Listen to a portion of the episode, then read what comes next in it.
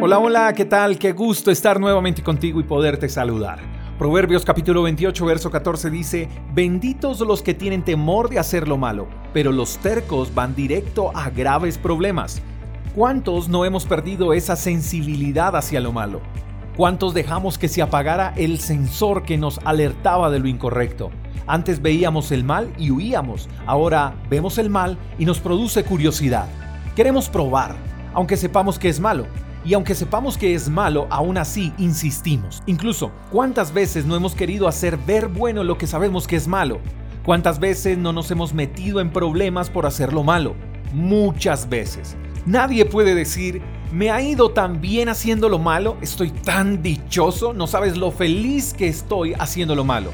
Lo malo me ha bendecido como no te imaginas. no, lo malo solo trae graves problemas, lo dice la palabra.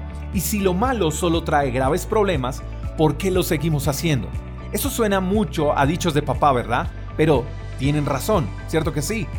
Cuando éramos niños, nuestros papás o abuelos nos decían no hagas aquello o lo otro porque está mal, y si lo haces te tendremos que corregir. ¿Y qué pasaba? La curiosidad nos llevaba a ser corregidos, y después de la corrección dejábamos de hacer aquello que era malo.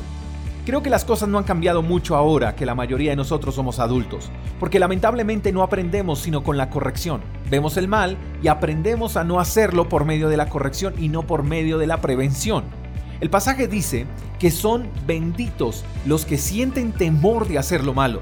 No dice benditos los que no hacen lo malo, precisamente porque todos somos propensos a hacer lo malo. Eso quiere decir que no hay ni uno solo que diga que no ha hecho o no hace algo malo. Y lo malo no solo es robar, matar, mentir, lo malo también es pensar mal, lo malo es no obedecer, lo malo es ser indiferentes. Y la Biblia dice que el que sabe hacer lo bueno y no lo hace, le es pecado. ¡Wow! Eso es un golpe bajo, ¿verdad? Pero aquí el punto no es hacer lo malo, el punto es saber qué es bueno y no hacerlo.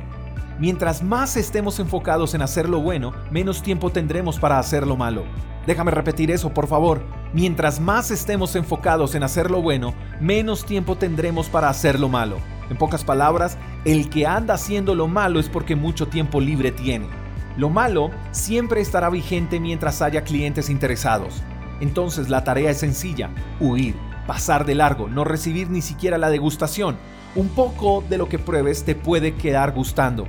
Vive enfocado, no permitas distracciones, mantente firme haciendo lo tuyo y de manera excelente. Y cuando percibas el olor a pecado o a lo malo, espántalo con la oración, no accedas a lo malo porque una vez accedas te haces socio del club de la corrupción y entregar esa membresía te saldrá caro. Benditos son los que tienen temor de hacer lo malo, pero los tercos van directo a graves problemas. Yo espero y deseo con todo mi corazón que hoy sea un día excelente para ti. Te mando un fuerte abrazo, hasta la próxima. Chao, chao. Gracias por escuchar el devocional de Freedom Church con el pastor J. Echeverry. Si quieres saber más acerca de nuestra comunidad, síguenos en Instagram, arroba Freedom Church Call. Hasta la próxima.